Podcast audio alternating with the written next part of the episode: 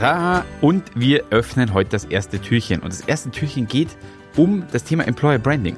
Und zwar haben oder habe ich jetzt in letzter Zeit sehr oft gehört, dass beim Thema Employer Branding der Fachbereich oder Fachbereichsleiter oder derjenige, der vielleicht das für Employer Branding nicht zuständig ist, aber Personal einstellt, oftmals einfach diesen Einfluss nicht darauf hat. Und das bringt mich zu einem wichtigen Punkt, weil wie kann ich das Employer Branding eigentlich so wirklich beeinflussen? Und heute der Buchstabe M. Und hier ist Tipp Nummer eins, indem ich mich tatsächlich einfach mal selber hinterfrage. Was bedeutet das konkret? Ja, warum bin ich denn eigentlich bei dem Unternehmen? Für was stehe ich denn eigentlich? Für was steht meine Abteilung?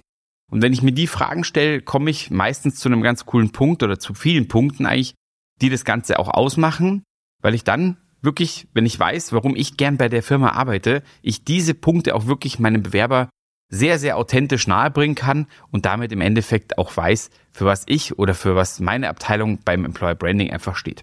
Deswegen, erster Quick-Tipp, einfach mal immer wieder selber hinterfragen, mal aufschreiben, weil die Frage stellt man sich leider viel zu selten, warum man eigentlich selber gern für das Unternehmen arbeitet, bei dem man ist.